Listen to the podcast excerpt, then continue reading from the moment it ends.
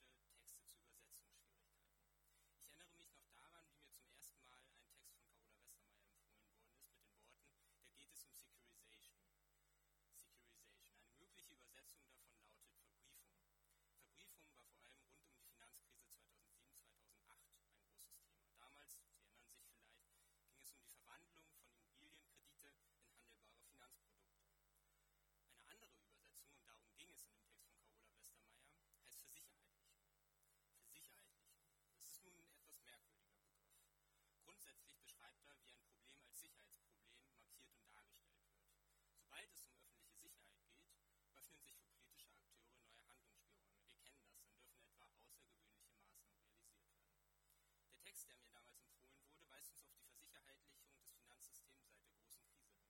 Er trägt den Titel Political Security and Finance, a Post-Crisis and Post-Disciplinary Perspective. Und damit ist schon angedeutet, was unseren heutigen Gast Carola Westermeier so beschäftigt.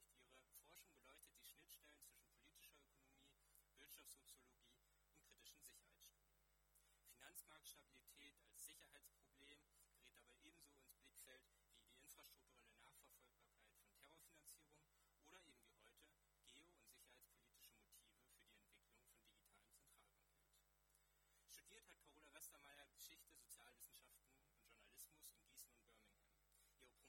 schloss sie dann mit einer Arbeit über politische Sicherheit und Finanzmarktstabilität ab. Nach der Promotion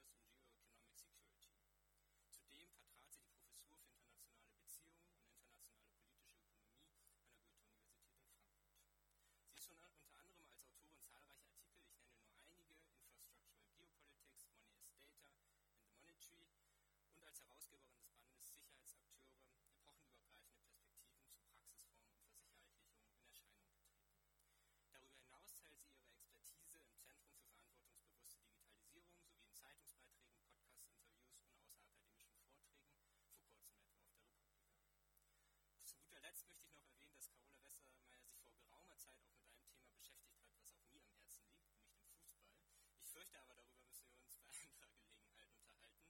Heute geht es um das Geldsystem der Zukunft, digitale Zentralbankwährung zwischen Fragmentierung und internationaler Kooperation. Wie schön, dass du bei uns bist, Carola Westermeier.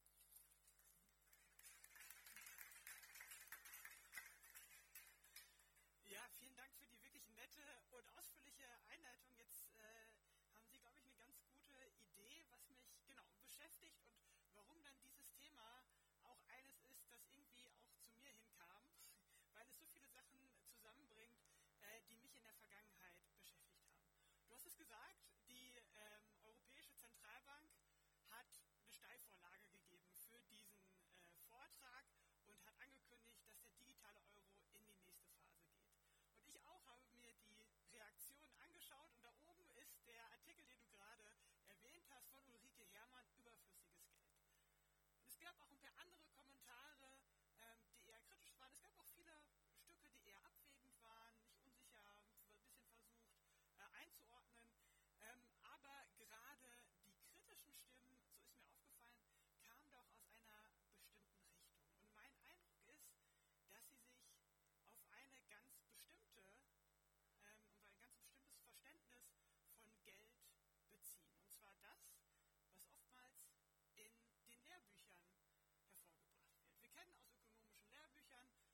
Ganz bestimmte Funktionen hat.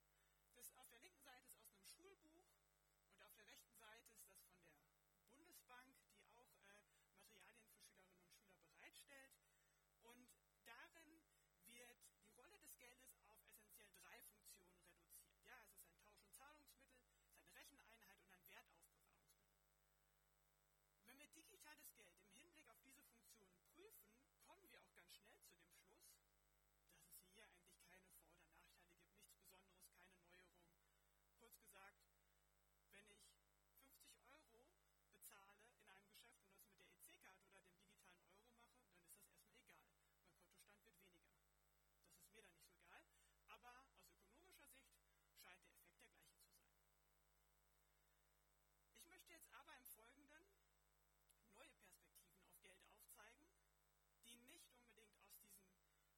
klassischen Blickwinkel sich speisen, sondern die versuchen ein bisschen zu erweitern.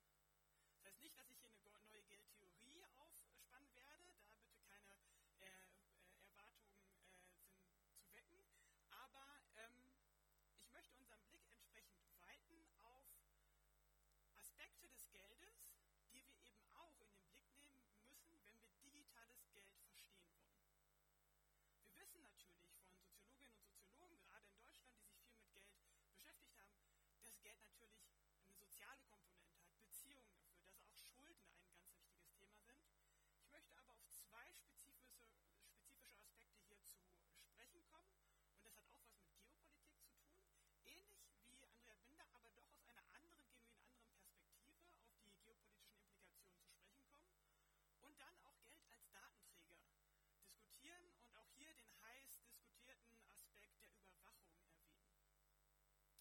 Tue ich immer ausgehend vom digitalen Euro und versuche dann unseren Blick ein bisschen zu weiten und zu erklären und versuchen zu verstehen, äh, was hat das auch mit internationalen Entwicklungen hier zu tun.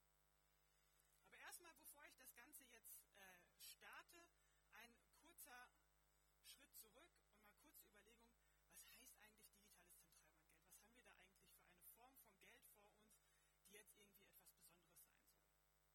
Dazu muss man ganz verstehen, und zwar, dass wir im Alltag immer mit zwei Formen von Geld hantieren. Auf der einen Seite privates Geld, auf der anderen Seite Zentralbankgeld. Zentralbankgeld ist die für uns zugänglich sicherste Form des Geldes, denn sie ist eine Forderung von uns an die Zentralbank. Und bekanntlich kann die Zentralbank erstmal nicht insolvent gehen. Das ist ein Unterschied zu Geschäftsbanken und, äh, und äh, natürlich privaten Banken. Zentralbankgeld liegt uns aber nur in Form von Bargeld vor. Alle anderen Formen des Geldes, auf unserem Konto, vielleicht in digitalen Wallets ähm, und anderen Formen, sind privates Geld. Das meint, es ist eine Forderung von uns an diese privaten Geldinstitutionen. Das Ganze ist in Deutschland, muss man immer sagen, bis zu 100.000 Euro auf unseren Konten abgesichert durch die Einlagensicherung. Da sieht man schon, dass es auch eine sehr enge Kooperation gibt zwischen öffentlichen und privaten Akteuren. Und natürlich, wenn wir zum Geldautomaten gehen, machen wir auch eine magische Verwandlung vom privaten Geld oftmals ins äh, Zentralbankgeld, weil dann nehmen wir Geld ab ähm, und haben hier eine kleine äh, Zauberei sozusagen gemacht. Aber ähm, das zeigt uns vor allem, wie eng die Beziehungen zwischen öffentlichem und privatem Geld und öffentlichen und privaten Institutionen da sind. Digitales Zentralbankgeld heißt aber nun, dass wir die Qualitäten des Zentralbankgelds, das besonders sichere Geld und eine Forderung an die Zentralbank, nun in den digitalen Raum bringen.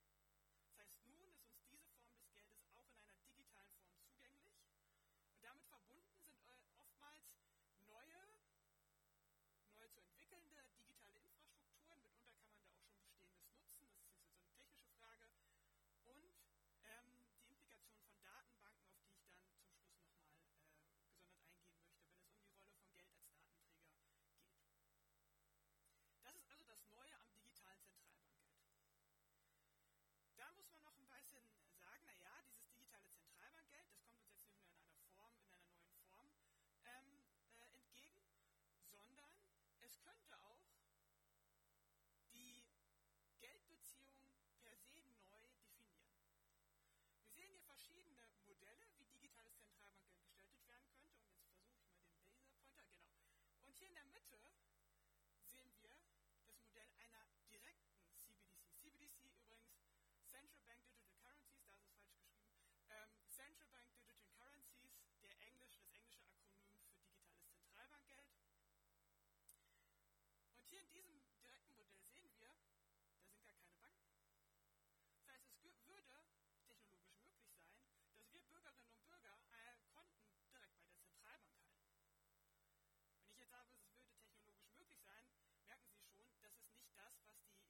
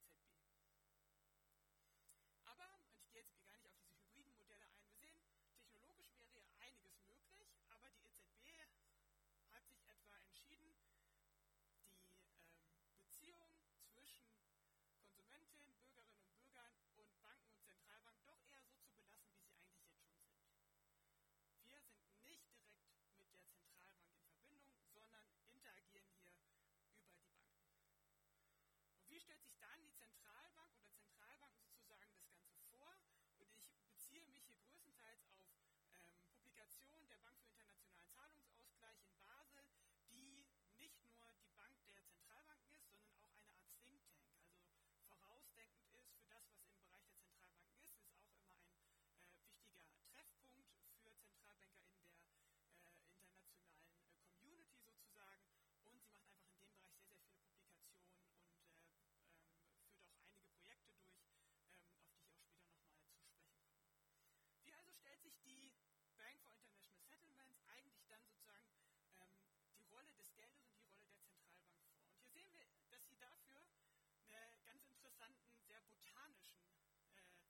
Zugang wählen und die Metapher eines Baumes nutzen.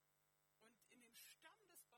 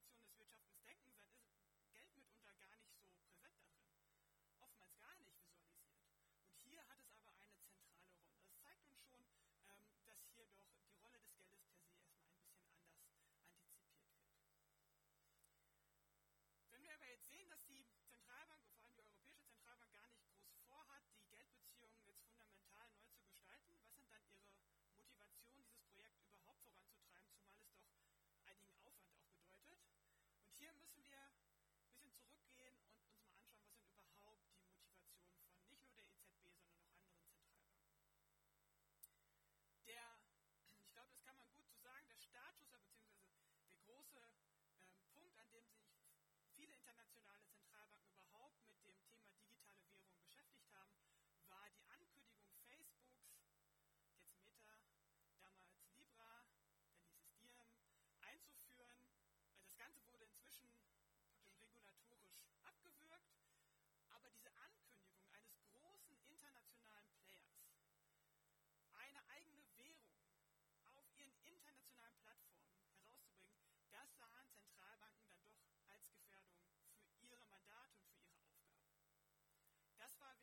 Starpunkt international gesehen.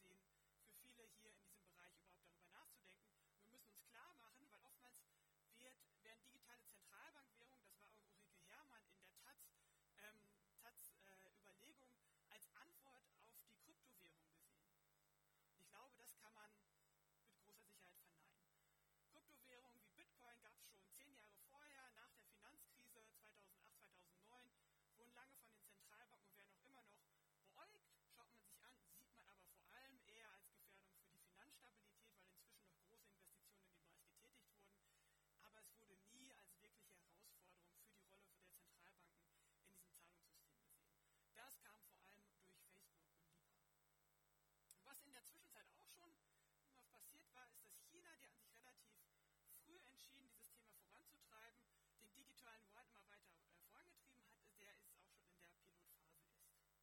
Das sind sozusagen zwei Gründe.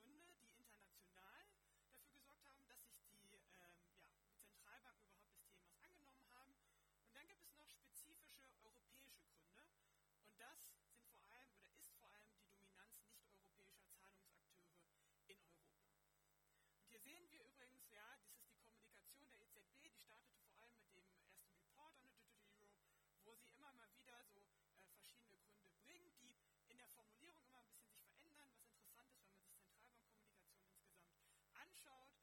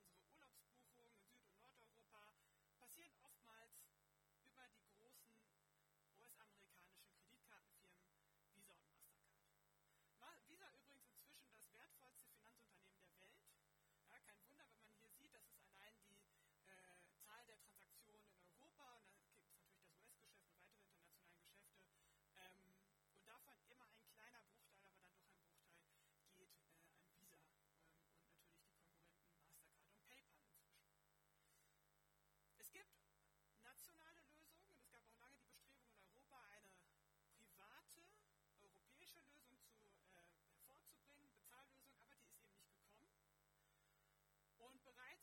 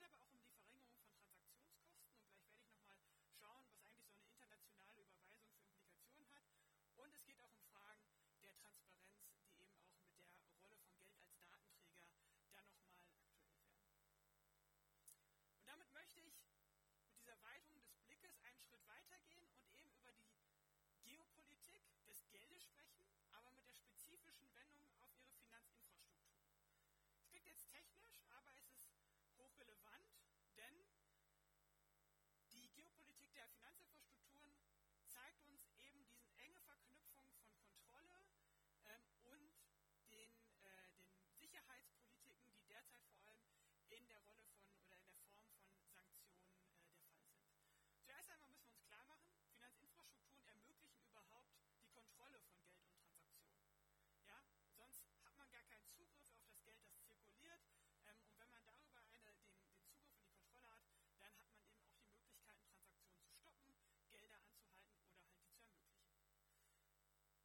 Deshalb erfordern aber auch Finanzaktionen oder die Durchsetzung von Sanktionen eben auch infrastrukturelle Kontrolle. Wenn ich über die Kontrolle darauf keinen Zugriff habe, dann bringen mir auch die Sanktionen nichts, weil diese Institutionen, die sie durchsetzen sollen, und das sind vor allem privatwirtschaftliche wie SWIFT oder auch Akteure, sie gar nicht durchsetzen werden. Und hier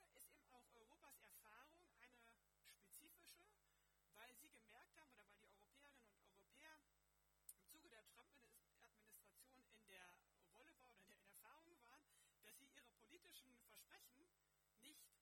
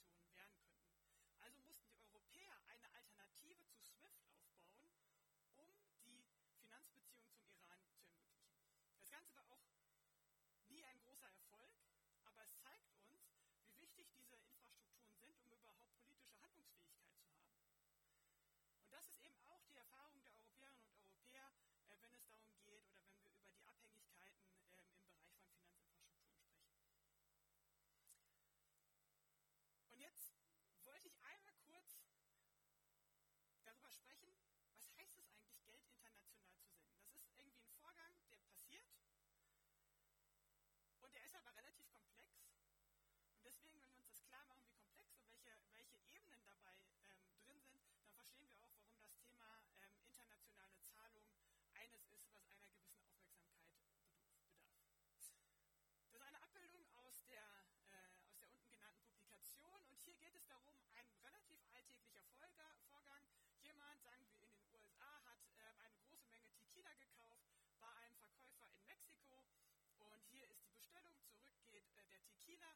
Dann ist hier der, äh, der File Payment, der aber letztendlich diesen großen Prozess in Gang setzt. Warum ist das so? Hier ist die, der, äh, das Konto des Käufers in den USA und der Käufer in den USA oder die, die Bank in den USA hat aber keine direkten Beziehungen zu der kleinen Bank in Mexiko. Banken international sind nicht miteinander alle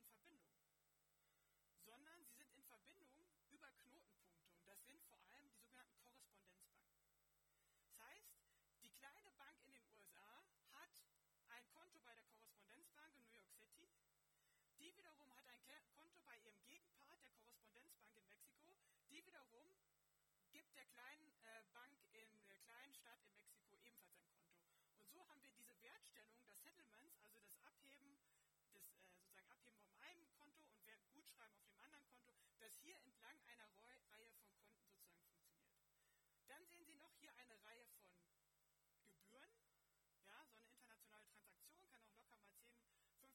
Prozent des Transaktionswerts betragen. Wenn Sie Pech haben, ähm, nutzt die Bank auch noch ungünstige Wechselgebühren und dann geht noch mal ein bisschen weniger ähm, davon ab. Und am Ende ist der Betrag, der ankommt, dann doch etwas geringer als das, was äh, von Verkäufer und Käufer ähm, vereinbart wurde.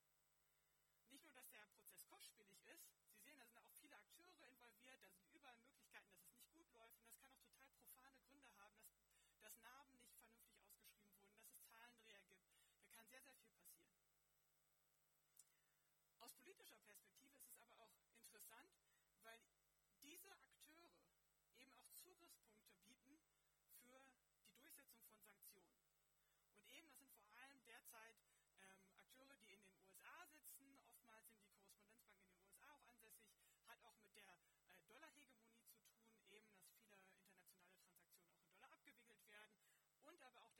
Netzwerk, das letztendlich die Kommunikation über die Transaktion mit sich bringt. Auch hier können Sanktionen durchgesetzt werden und Transaktionen gestoppt werden. Deswegen sind diese Knotenpunkte für in den internationalen äh, Finanzbeziehungen für die Durchsetzung von Sanktionsregimen extrem wichtig. Und jetzt ist aber schon auch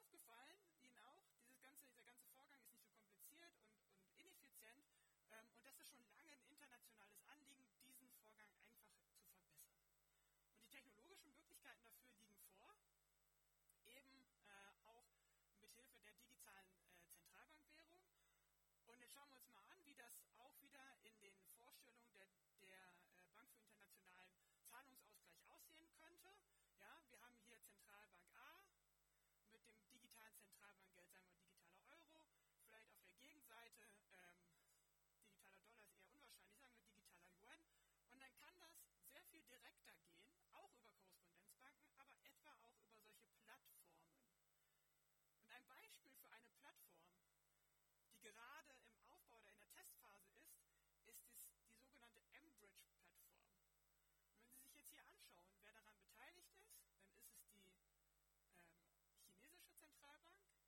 Zentralbank der Vereinigten Arabischen Emirate, Hongkong und Thailand. Und das ist schon irgendwie eine markante Zusammensetzung von Akteuren, auch international und geopolitisch eigentlich ganz interessant, die jetzt versuchen, ihre Zahlungen miteinander direkte abzuwickeln über diese Plattform, die eben auf der Basis der digitalen Zentralbankwährung bereitgestellt wird und die diese Abwicklung sehr viel direkter macht. Transaktionen können hier sehr, sehr viel direkter passieren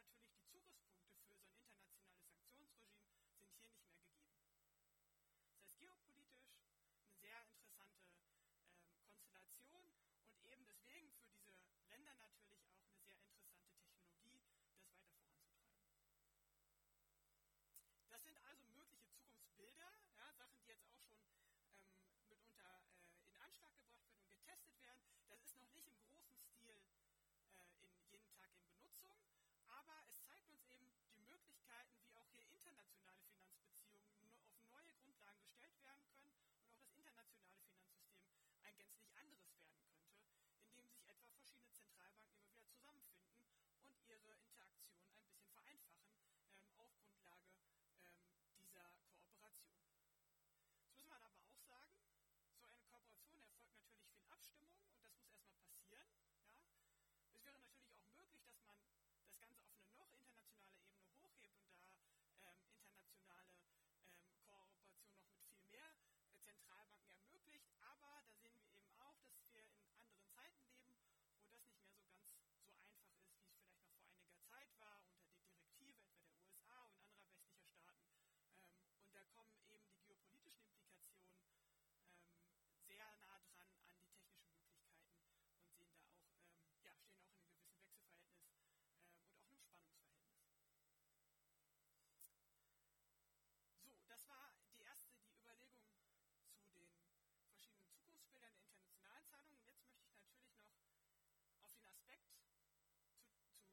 sprechen kommen, der auch bei diesen Kooperationsbeziehungen eine wichtige Rolle spielt, eben Geld als Datenträger und die Daten, die mit Transaktionen verbunden sind.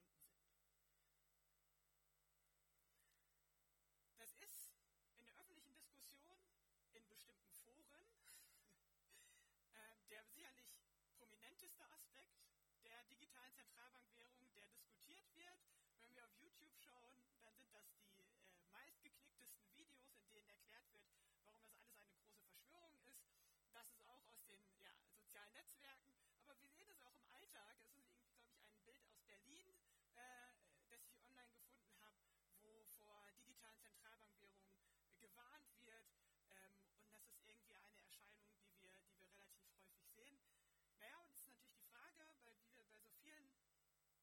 Verschwörungserzählungen hat das irgendwie einen wahren Kern.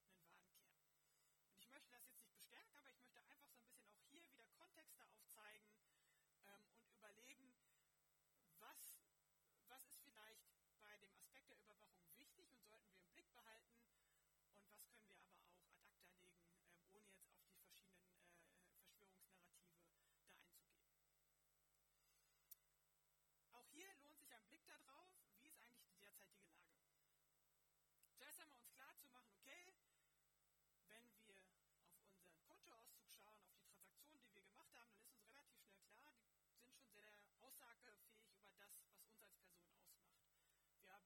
wahrscheinlich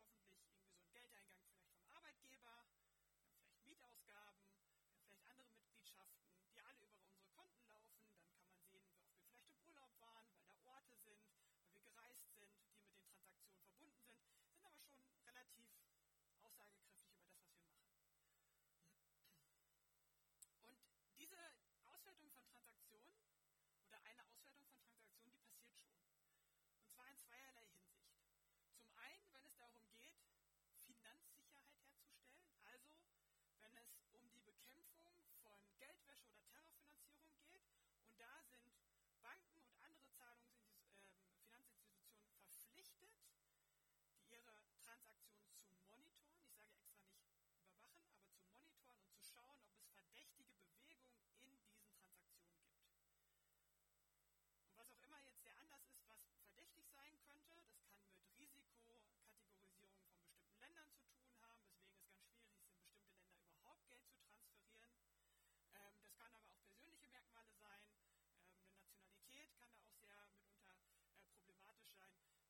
die dann zu solchen Verdächtigen oder Meldungen erstmal an äh, Polizeiinstitutionen geht und das könnte eventuell dann weitergehen und auch bis zu einer ähm, Anklage kommen. Aber das ist die eine ähm, Funktion eben von der Transaktionsmonitoring äh, hier in dem Bereich Finanzsicherheit und es gibt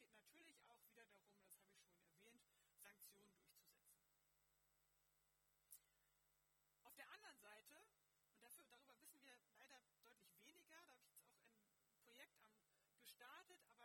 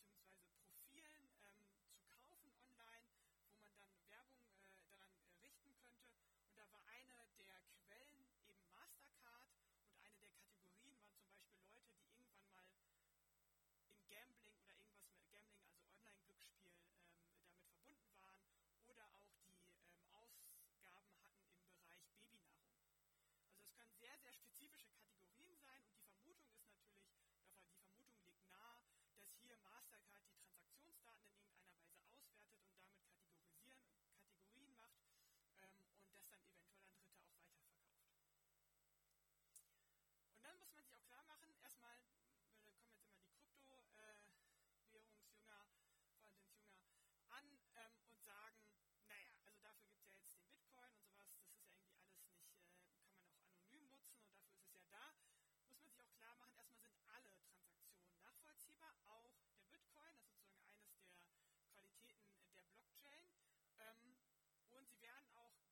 Richard als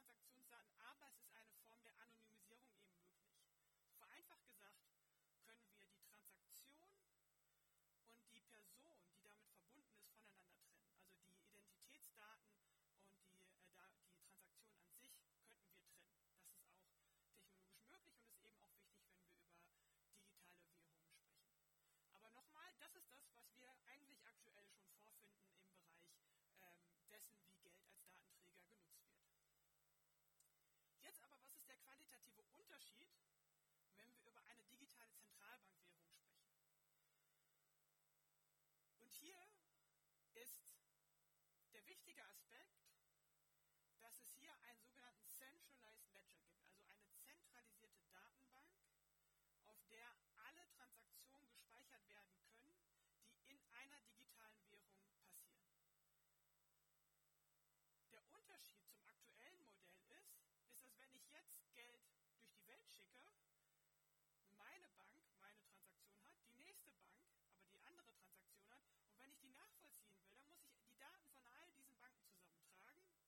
Beispiel auch die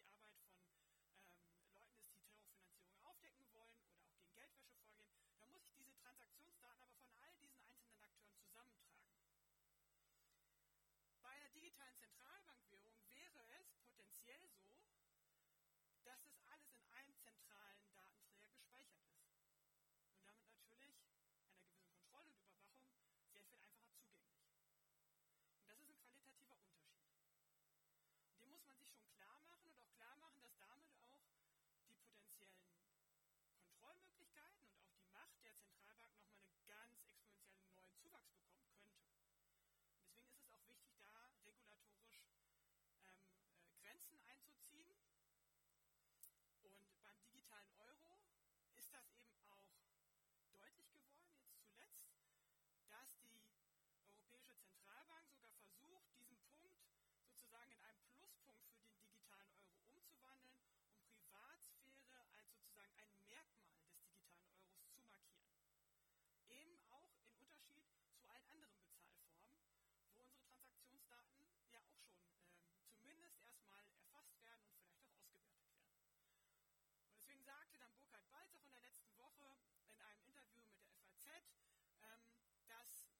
derzeitigen Modell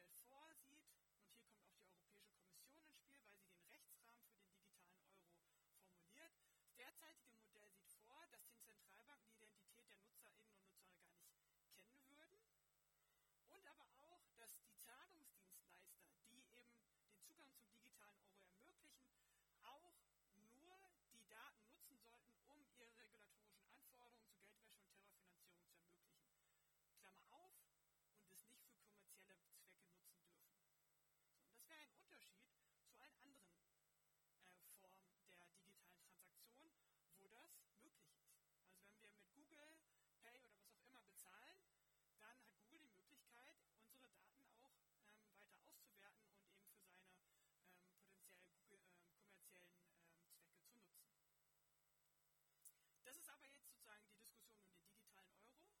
Und aus meiner Sicht geht das in die richtige Richtung, aber Privatsphäre ist auch immer eine konkrete Frage der Ausgestaltung und darauf haben auch einige ähm, Privatsphäre-Expertinnen äh, und Experten international hingewiesen, dass es hier wirklich darauf ankommt, wie die Europäische Zentralbank das ausgestaltet und wie konkret da die Praktiken ablaufen werden.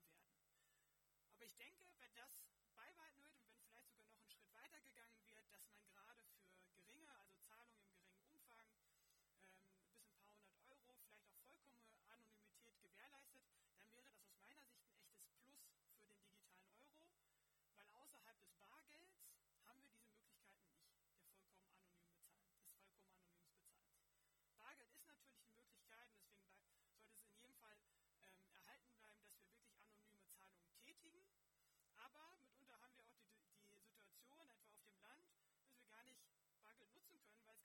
Geschäfte gibt, wo wir Sachen kaufen wollen, wo wir einfach mal hinfahren können, um Bargeld auszugeben.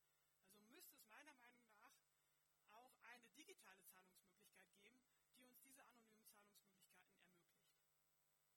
Um auch hier eben ähm, unsere Privatsphäre zu schützen, zumindest in einem Umfang von ein paar hundert Euro. Das wäre sozusagen das, wofür ich votiere.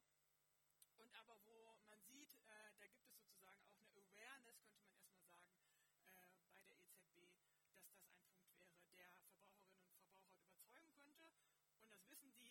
Advent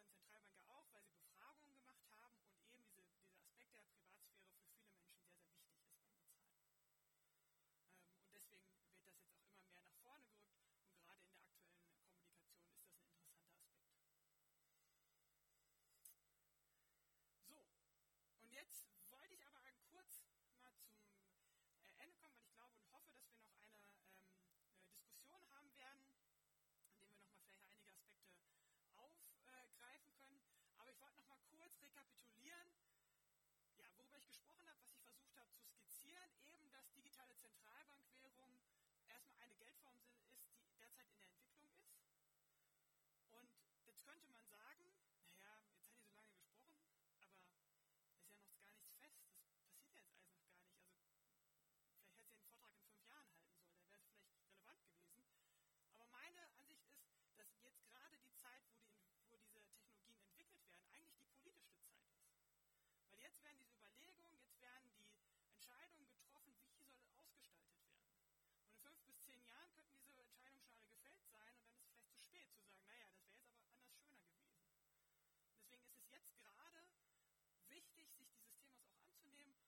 shown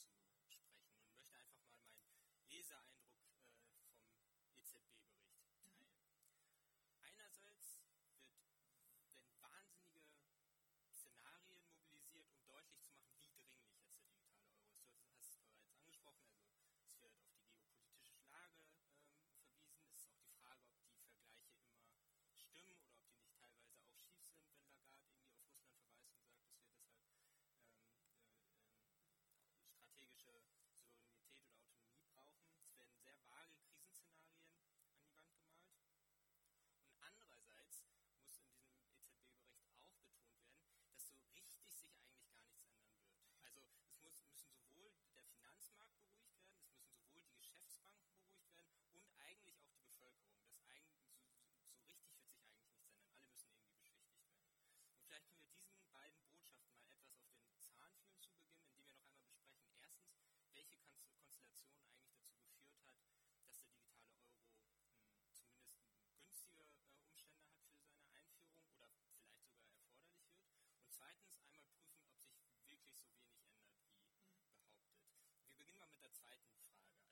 letzten Woche sprach Leon Wandsleben hier mit Hinblick auf die Einführung des Inflationsberichts der Bank of England in den 1990er Jahren und das Quantitative Easing der Federal Reserve von einer, das habe ich mir aufgeschrieben, instrumentengetriebenen Ausweitung infrastruktureller Macht. Und seine These war, dass sich Geldpolitik in den letzten Jahrzehnten nicht durch große institutionelle Reformen verändert hat, sondern eigentlich durch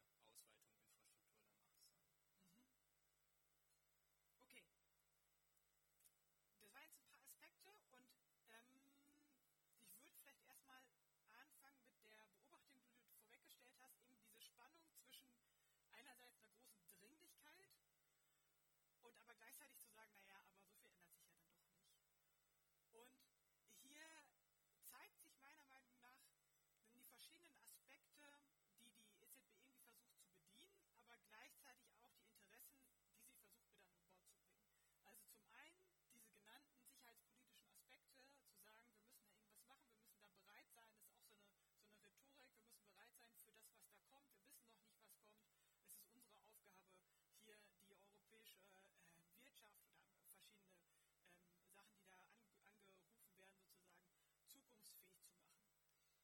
Und zugleich aber immer abzuwägen, und eine gewisse Beruhigung zu fahren und das aber vor allem gegenüber den Banken wirklich zu sagen, nein, nein, wir wollen hier jetzt keine Revolution starten, sondern wir wollen nur inkrementell etwas verändern, aber dann doch nicht zu viel. Und natürlich ist es ein Widerspruch, der sich hier zeigt.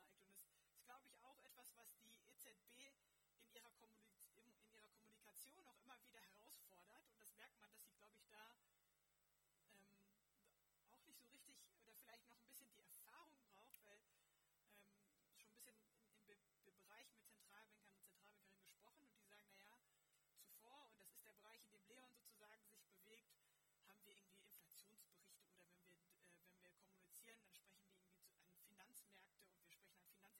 Finanzinstitutionen. Das ist eine ganz andere Art der Kommunikation. Und jetzt haben wir es sozusagen mit den gewöhnlichen Menschen auf der Straße zu tun. Das ist nicht so ganz einfach. Also diesen, diesen erstmal sozusagen diesen kommunikativen Aspekt ähm, neu zu justieren. Und das fand ich interessant. Auch in der letzten Woche ist nicht nur dieser Bericht und die, äh, äh die äh, Ankündigung gekommen, sondern die EZB hat auch erstmal eine neue Homepage designt, äh, offenbar. Und äh, da äh, auch designtechnisch erstmal nachgezogen. Das sind so Aspekte, die irgendwie in der Kommunikation interessant sind. Aber ich glaube, letztendlich, wenn wir jetzt immer wieder auf dein, dieses Spannungsverhältnis reinkommen, geht es im Endeffekt auch darum, alle mit an Bord zu bekommen. Ähm, und weil man natürlich auch in, dem, in der Ausbreitung ähm, des digitalen Euros eben auf die Kooperation der Banken angewiesen ist. Weil man eben dieses direkte Modell nicht haben möchte. Man möchte ein indirektes Modell und man möchte es mit den Banken zusammen machen, also muss man sie irgendwie an Bord bekommen. Die Banken, um das vielleicht auch kurz zu erklären, haben eine Befürchtung, und zwar, dass wenn die Leute, wenn Menschen Zugang zu digitalen Zentralbankgeld haben, wenn ich die Möglichkeit habe, mein Geld auf dieses sicherste Geld zu bringen, würde ich das doch machen. Also ziehe ich mein ganzes Geld von meinem Geschäftsbankenkonto ab und bringe es dahin. Und das bringt aber die Banken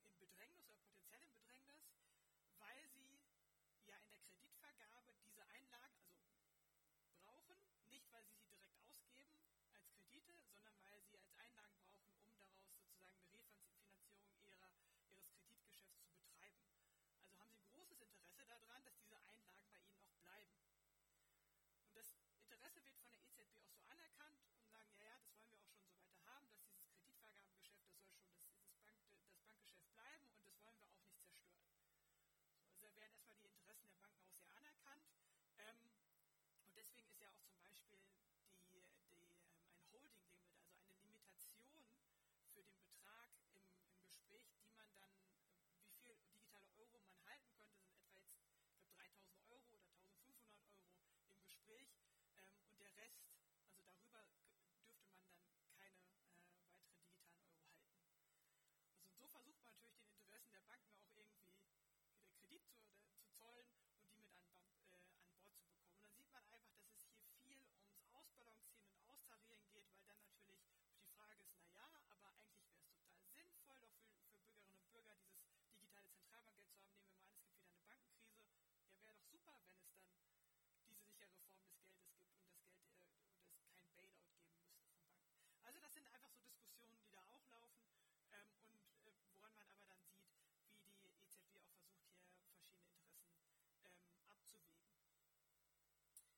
Ändert sich dann auch so wenig, wie die EZB sagt. Und naja, im Endeffekt könnte die Veränderung für uns Bürgerinnen und Bürger sein, dass wir vielleicht eine neue App haben, eine neue Funktionalität. Vielleicht interessiert es die allermeisten auch gar nicht. Vielleicht wird es auch wirklich nur von einem Bruchteil der Menschen überhaupt aufgenommen. Das kann alles sein, dass sich wirklich großartig hier nichts, keine neue äh, Qualität zeigt, ähm, in dem wie bezahlt wird. Aber trotzdem, wenn wir es eben aus diesen anderen Perspektiven sehen, hätte die EZB hier schon etwas vorangebracht, was eben aus Sicherheitsperspektive und auch aus der Perspektive vielleicht des Datenschutzes vielleicht ein Plus wäre. Dann die Frage sozusagen der Geldpolitik, auch dessen sozusagen in, in Hinblick auf Inflation, Inflationsbekämpfung und das ähm, Mandat eben der Preispolitik, das ist natürlich eine Frage, die auch damit einherkommt, könnte das könnten, könnte digitales Zentralbankgeld, auch das ist sozusagen eine Verschwörungserzählung, ähm, mit Möglichkeit sein, zum Beispiel Negativzinsen einzuführen. Das ist auch eine äh, die Überlegung. Aber bis jetzt ähm, gibt es Äußerungen dahin, dass die EZB eigentlich den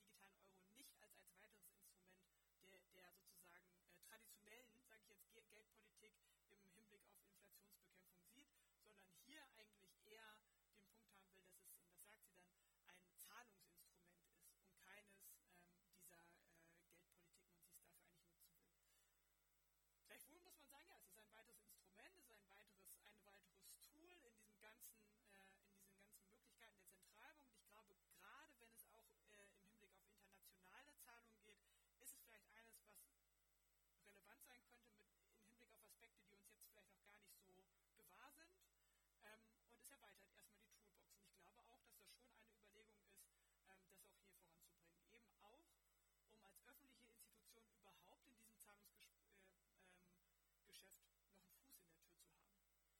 Weil ansonsten wäre ja alles privatisiert. Und kann man das als Ausweitung infrastruktureller Macht deuten? Also ich, ich, versuche es vielleicht mhm. einmal. Also in dem Sinne, dass eine öffentliche Institution anfängt, mehrere Zahlungen staatlich zu durchdringen. Und meine Rückfrage, oder wieso ich das so interessant finde, war, dass Leon Wanzleben eben diesen Begriff der infrastrukturellen Macht auch als Two-Way-Street mhm.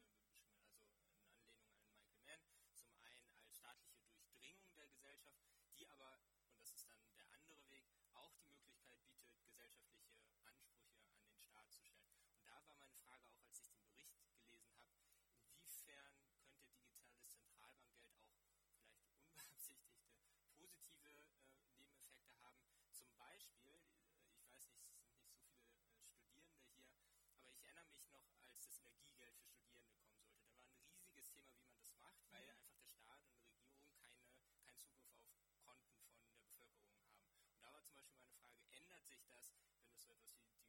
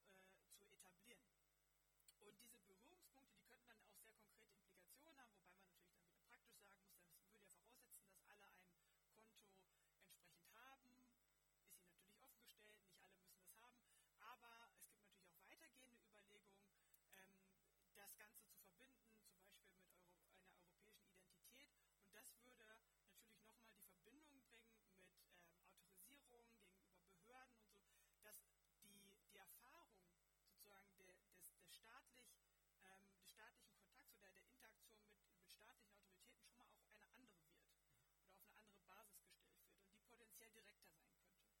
Und das ist natürlich auch eine Ausweitung infrastruktureller Macht im Sinne von Durchdringung in, in weitere Sphären und auch direktere Auswirkungen ähm, der, der staatlichen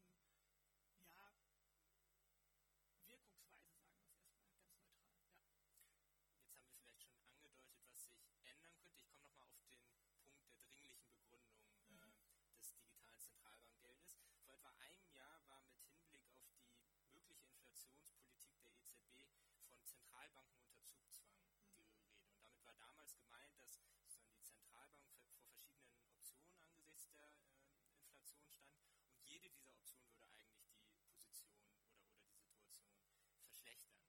Ähm, ich habe mich gefragt, auch beim Lesen, auch in dieser, in dieser Begründung, ist das jetzt ein weiterer Fall von Zentralbanken unter Zugzwang? Weil so richtig will mir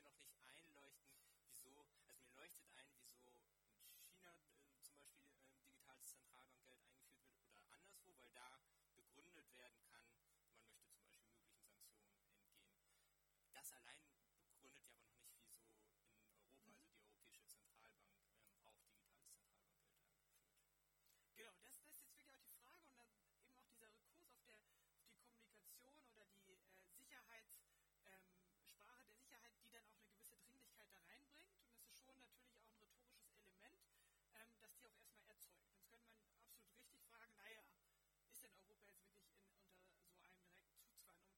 Gleichzeitig wabert das Thema aber schon relativ lange. Ich habe es schon angedeutet, es gab auch eine private Lösung.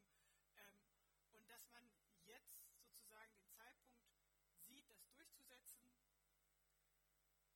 erschließt sich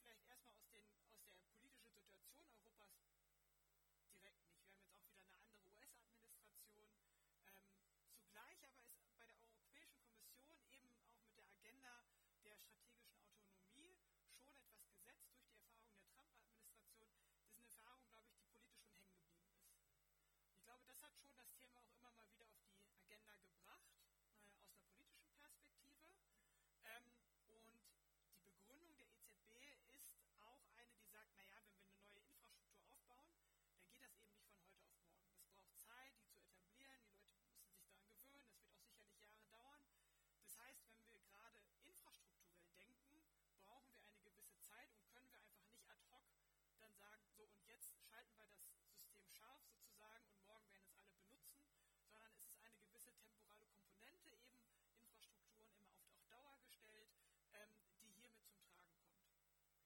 Das ist auch sozusagen die, die Zeitlichkeit, die hiermit auch gedacht wird, also auch eine gewisse Langfristigkeit. Und das ist auch wieder auch so ein Gegensatz zu dem,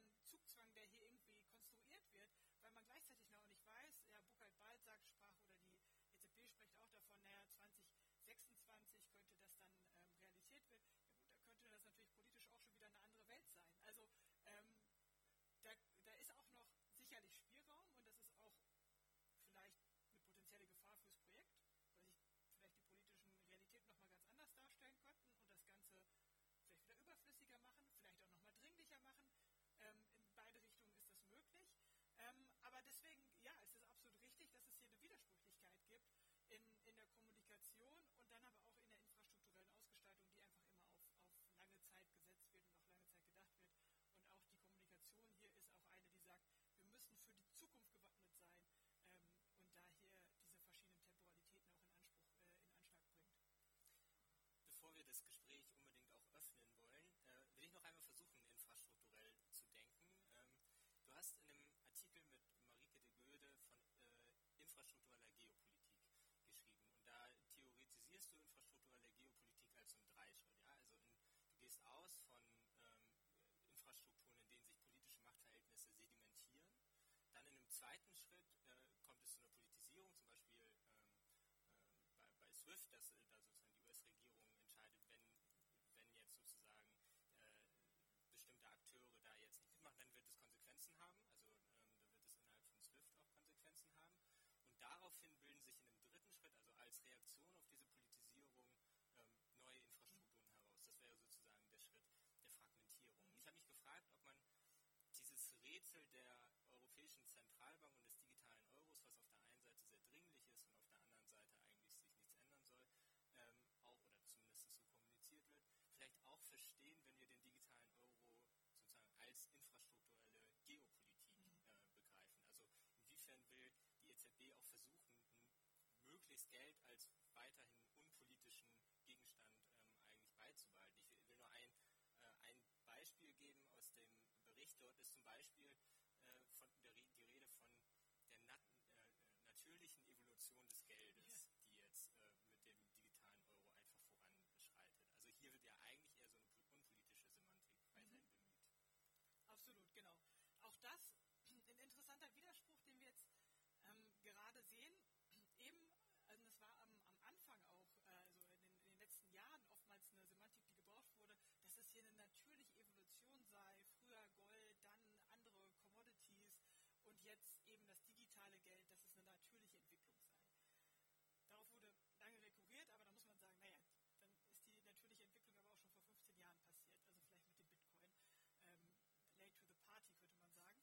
Ähm, aber diese Rhetorik wurde immer mehr nicht ganz hinten rüberfallen lassen. Es kommt einzelne Akteure und das ist auch interessant, dass hier andere verschiedene Akteure ein bisschen anders kommunizieren. Und dabei sticht schon Christine Lagarde, die Präsidentin, als eine heraus, die derzeit dezidiert politisch argumentiert, die sehr diese geopolitischen Komponenten in Anschlag bringt und etwa in einer Rede in New York beim ähm, Council for International Security, also so einem Sicherheitsthinktank, Tank, dezidiert gesagt hat, Zentralbanken müssen in eine aktive Rolle kommen, um hier zu agieren. Können nicht nur reagieren auf das, was wir vorfinden. Und positioniert somit, könnte man sagen, Zentralbanken als geopolitische Akteure. Wir wissen aber, Zentralbanker und Zentralbanken sehen sich überhaupt nicht als politische Akteure. Sie generieren sich gerne absolut unpolitisch, als Technokraten, als eben zahlengetrieben, aus, ja, auf Grundlage von Studien äh, und dahingehend nur reagierend auf das, was sie vorfinden und eben technokratisch und politisch. Und auch hier, und das ist meine Idee, das auch in den nächsten Jahren noch mal ein bisschen aufzudrösen, ich habe jetzt immer nur einzelne Interviews oder Gespräche geführt, sieht man schon, dass es da auch in den Zentralbanken sich einiges tut. Also organisationssoziologisch hochinteressant, weil es offensichtlich hier verschiedene Tendenzen gibt. Einerseits einer, man könnte sagen, Geopolitisierung von Zentralbanken, andererseits eben aber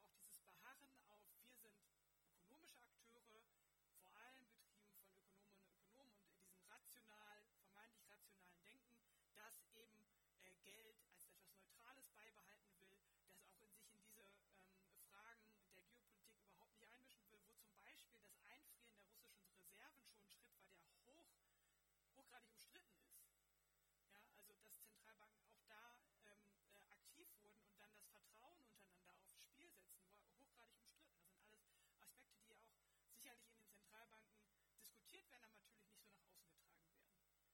Und das ist auch eine Verschiebung sozusagen. Geldpolitik äh, verschiebt sich ja nicht alleine, sondern die Akteure, die hier beteiligt sind, auch da sehen wir neue Dynamiken. Und das ist so eine Tendenz, die ich jetzt so erstmal ausmache, ohne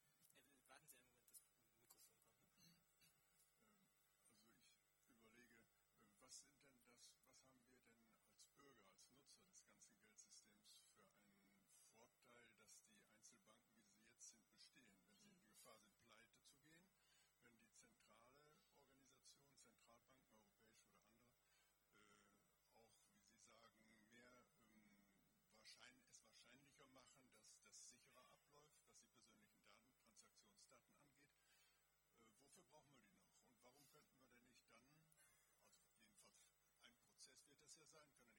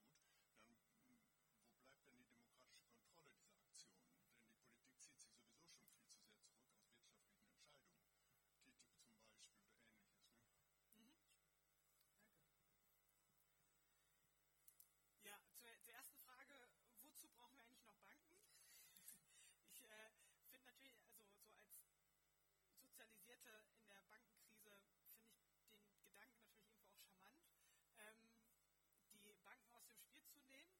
Ich kann jetzt erstmal vielleicht auch nur die Überlegung der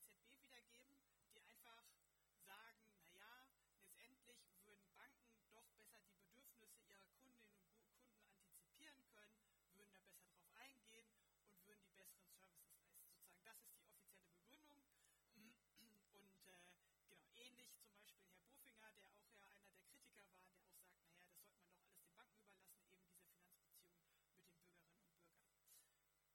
Es ist sicherlich so, dass wenn man eben das, die Banken jetzt ganz aus dem Spiel nehmen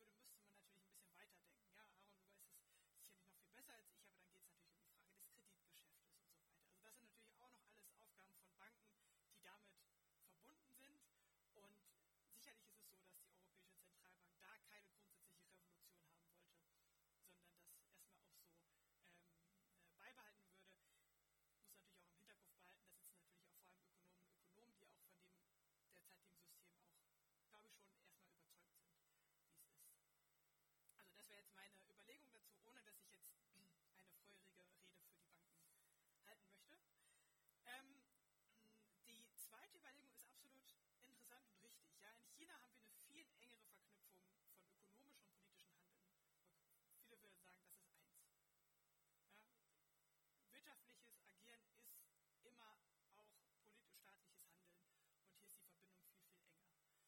Ähm, deswegen ist es auch sicherlich auch so interessant, sich die Äußerungen der chinesischen Zentralbank anzuschauen. Wir haben in dem ähm, Projekt einen Doktoranden, der Chinesisch versteht und dann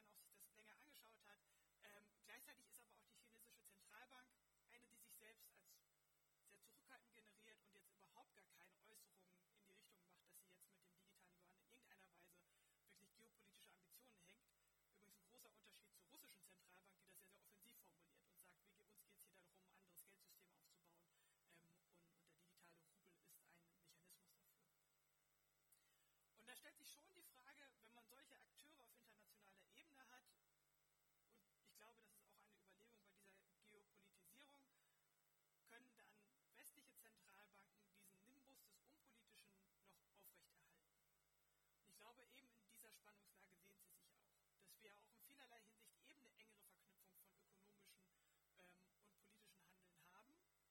Ähm, und die Frage ist, kann man das dann noch aufrechterhalten? Ich meine, die politische Ökonomie und auch die Wirtschaftssoziologie hat ja schon lange herausgestellt, dass diese, dieser Unterschied ja auch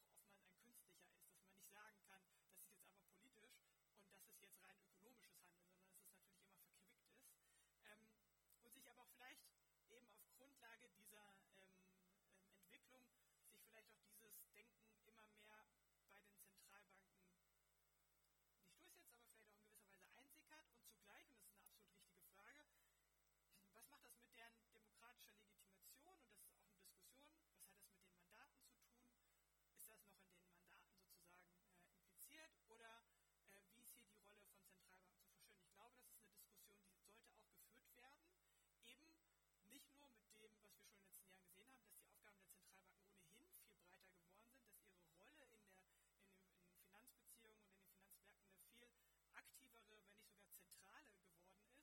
Ähm, und meine Hoffnung wäre, dass das irgendwie zu einem konstruktiven Diskurs über ähm, die demokratische Legitimation von Zentralbankhandeln führt. Es ist noch nicht, dass wir alternative Konzepte haben, aber ich denke, es ist eine, eine Überlegung, die sich daran anschließt.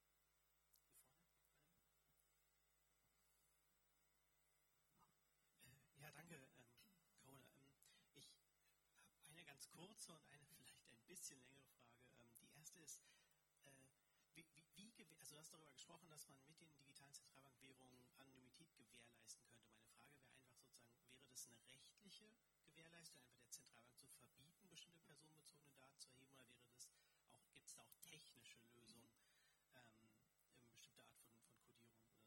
Mhm. Und dann die etwas längere, du hast ja eben gerade auch in deiner Antwort angedeutet, dass, ähm, und in deinem Vortrag am Anfang gesagt, man könnte digitale Zentralbankwährung so aufbauen, dass sie sozusagen das Verhältnis von uns als Privatperson zum Geld verändern wird.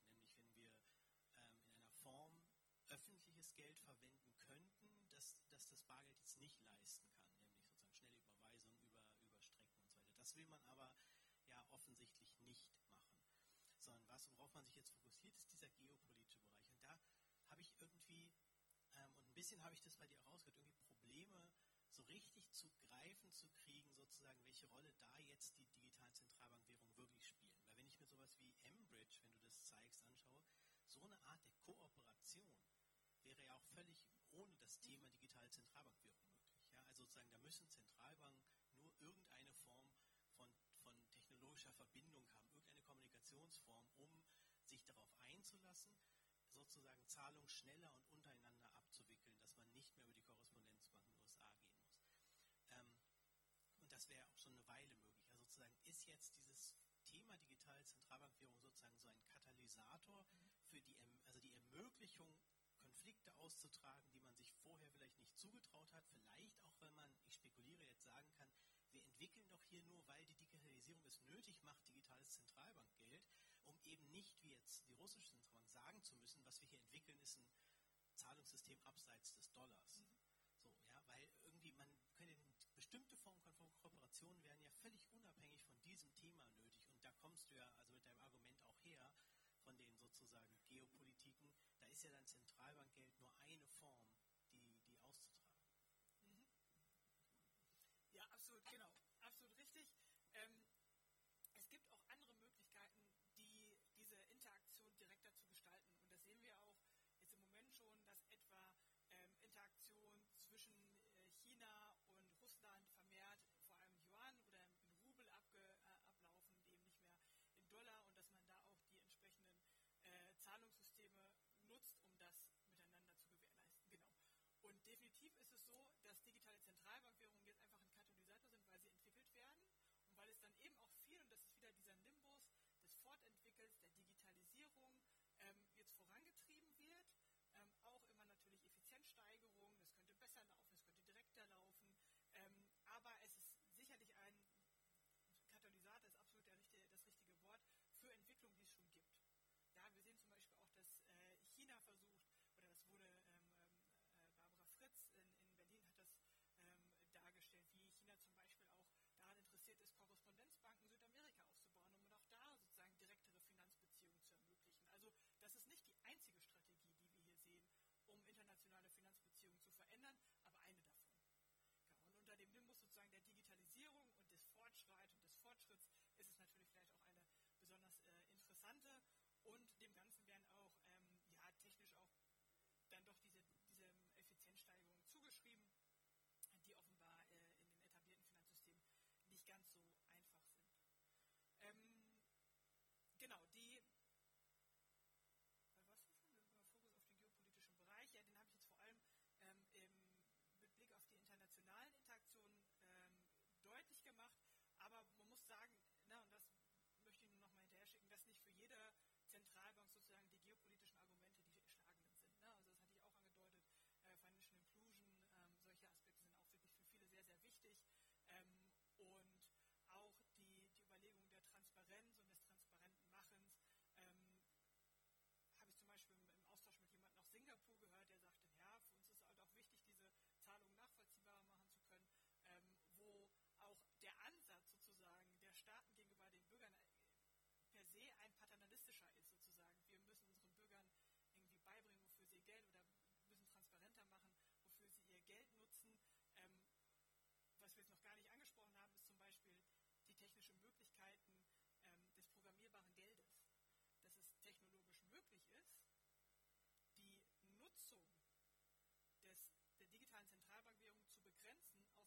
bestimmte Produkte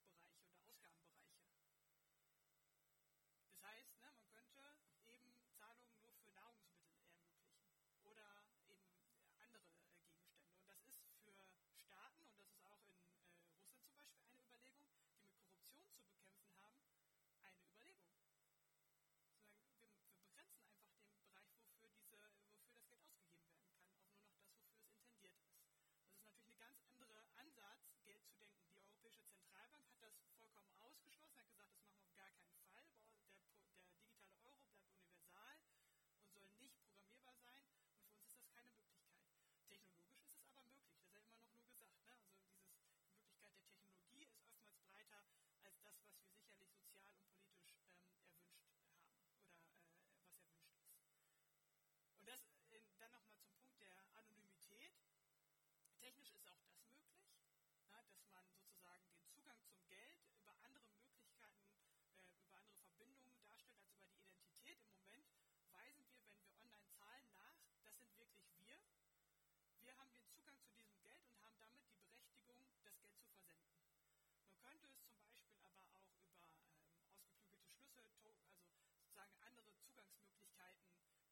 gestalten.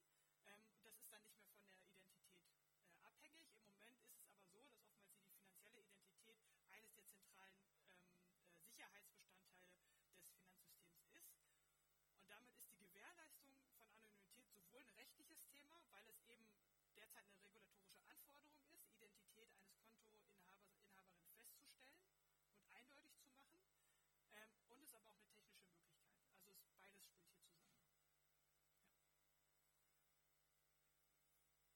Hier haben wir zwei Fragen. Einmal äh, genau dahinter.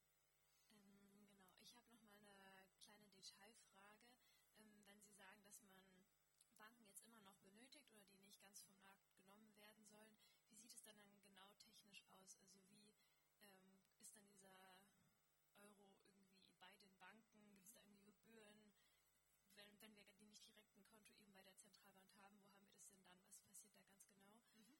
Ähm, und dann noch die Frage, die, ähm, ja, die Zentralbank ist ja immer so unabhängig eigentlich von der ähm, von den gewählten PolitikerInnen, um da irgendwie auch ein Gleichgewicht zu schaffen und ein bisschen eine Kontrollfunktion zu haben.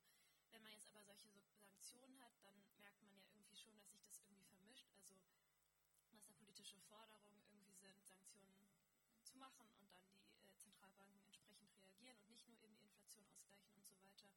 Ähm, und wenn es dann zu solchen Projekten wie Embridge oder sowas kommt, ähm, wer entscheidet das dann? Ist das, geht es von der Zentralbank irgendwie aus oder sind es PolitikerInnen, die darauf hinweisen, äh, welche weiteren Ansätze gibt es da?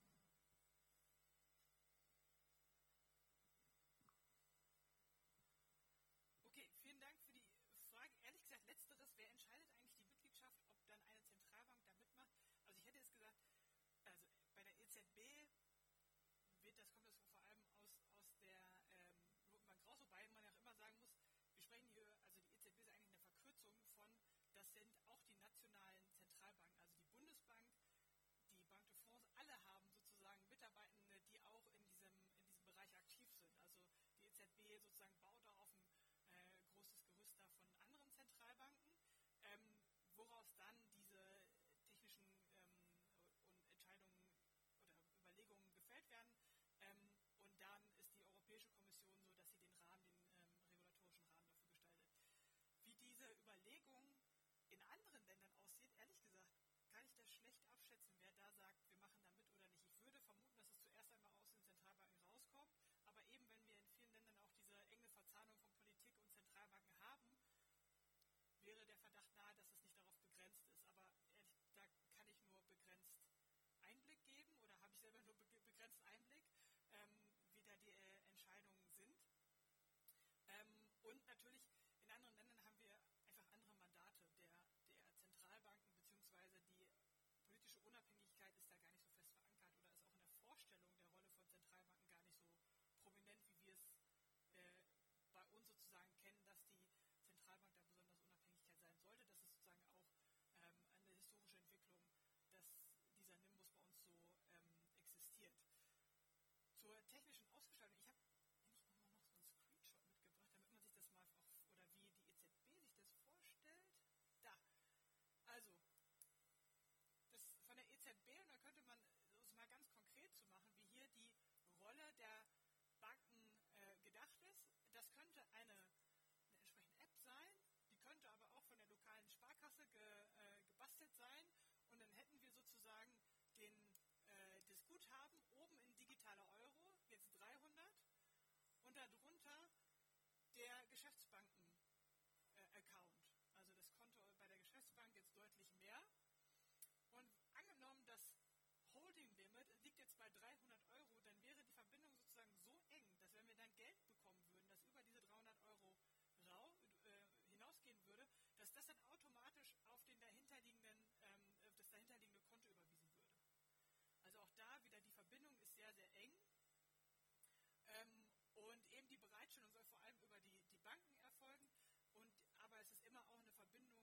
mit ähm, einem Privatkonto vorgesehen. Und auch hier zeigt sich wieder, wie eng dann auch die EZB auch, wenn sie es entwickelt, dann werden vor allem Leute aus der Industrie reingeholt, die dann überlegen, wie könnte das aussehen. Natürlich auch, weil sie eine gewisse Expertise oftmals mit solchen Ausgestaltungsfragen haben. Ähm, und da ist die Zusammenarbeit schon eng. Also man entwickelt das schon auch jetzt nicht zusammen, aber schon im Austausch, wobei die Banken immer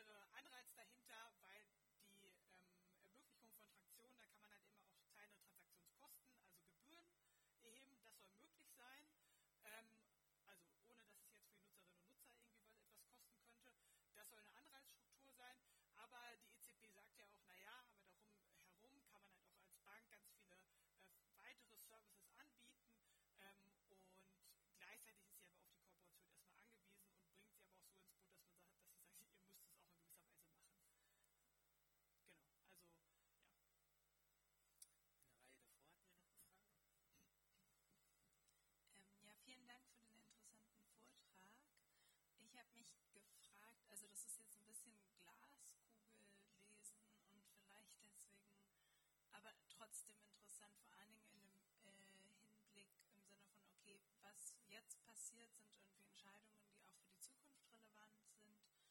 Und es ist trotzdem schon interessant, sich daran zu beteiligen. Und zwar ähm, ist, also äh, äh bin ich nicht sonderlich überrascht, dass die Rolle der Banken jetzt nicht komplett ähm, aufgelöst wurde, sozusagen. ähm, auch wenn das ähm, so, äh, Potenzial dazu gäbe. Und das ist genau die Frage eigentlich,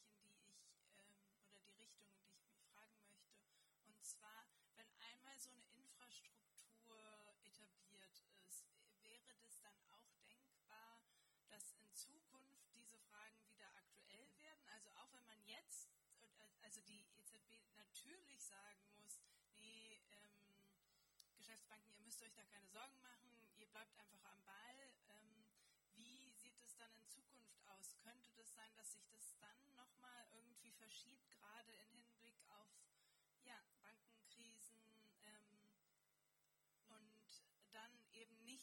systematischen Auslegung, aber einer Infrastruktur, die bereitsteht und dann die Möglichkeiten ähm, bietet, eventuell doch die Kräfteverhältnisse in so Situationen nochmal zu verschieben.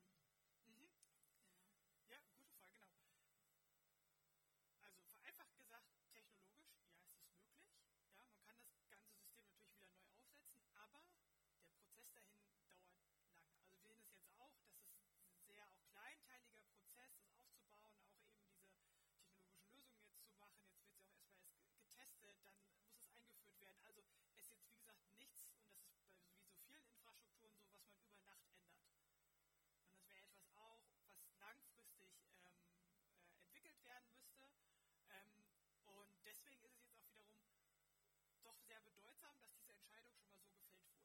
Weil das zu, zu ändern ist schwieriger, als es sozusagen neu aufzusetzen wieder. Ähm, und die, genau, die Diskrepanz liegt hier immer zwischen sozusagen, was ist technologisch möglich? Ja, auch das. Es könnte, ein direktes Modell ist weiterhin äh, technologisch möglich. Man könnte es äh, aufsetzen. Aber natürlich die Frage,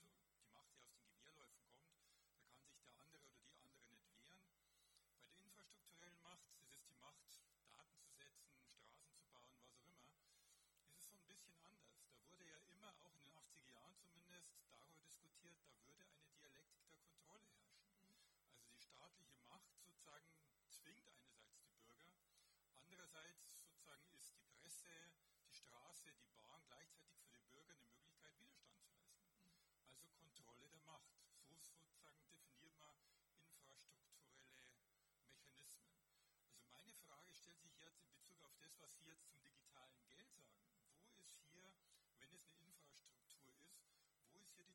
der Kontrolle. Also da ist aus meiner Sicht geht jetzt nur darum zu sagen, wir haben jetzt noch eine Möglichkeit, also irgendwie das ganze technische Zeugs irgendwie so zu regeln, dass wir nicht gleich von Anfang an benachteiligt werden. Aber wenn das Ding jetzt mal läuft, also eine Dialektik der Kontrolle sehe ich jetzt insofern gar nicht mehr. Was insofern so ein bisschen irritierend ist, weil doch sozusagen vieles an dem, was sozusagen über Geld diskutiert wird, auch unter dem Stichwort Politisierung läuft. Also wo ist da die Möglichkeit einer Politisierung des Geldes, wenn mal das Ganze sozusagen aufs Gleis gesetzt ist? Mhm. Ja,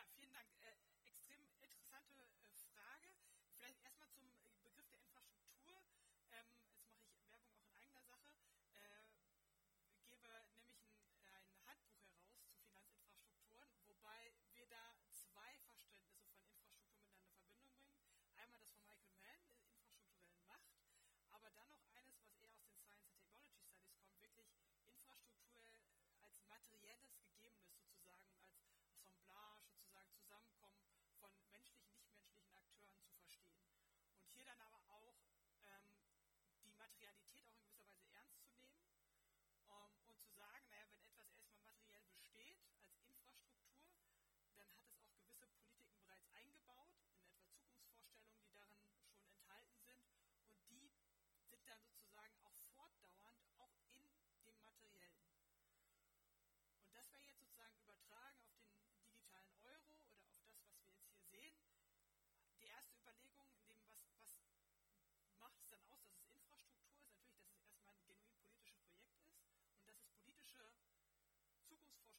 materialisiert.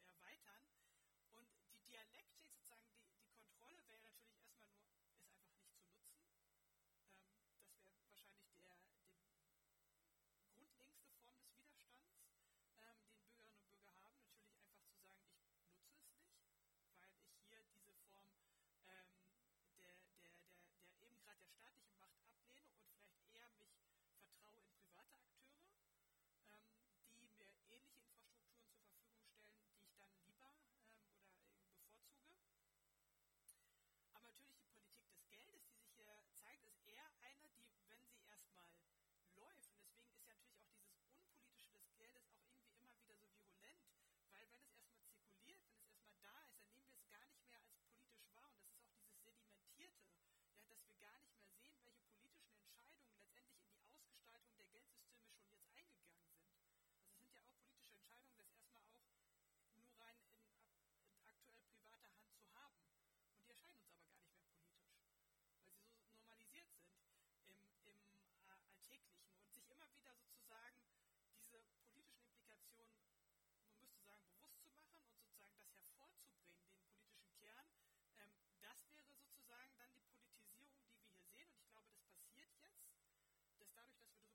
Bereichen überhaupt erstmal die Politisierung passiert. Ähm, und dadurch, dass es überhaupt irgendwie auch in verschiedenen Foren diskutiert wird, ähm, sehen wir auch da meiner Meinung nach schon eine gewisse Politisierung. Aber ähm, dieses Dialektische, da muss ich tatsächlich ein bisschen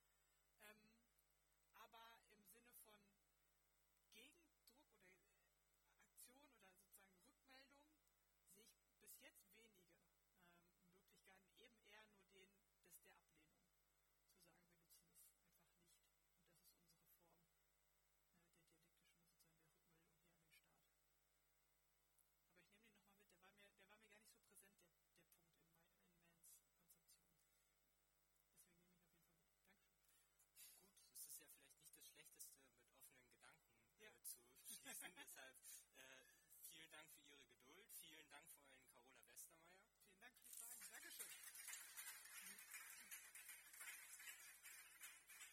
Ein letzter Hinweis noch, dann entlasse ich Sie in die Nacht, versprochen. Äh, Aaron Saar hat es bereits gesagt, jetzt gehen wir erstmal kurz in die Pause mit der Veranstaltungsreihe Geldpolitik im Umbruch. Am 21. November kommt Stefan Eich, um sein neues Buch vorzustellen, die Währung, äh, die Währung der Politik, eine politische Ideengeschichte des Geldes, das in diesen Tagen in der Hamburger Edition erschienen ist. Sie haben also noch genügend Zeit, sich vorzubereiten. Bis dahin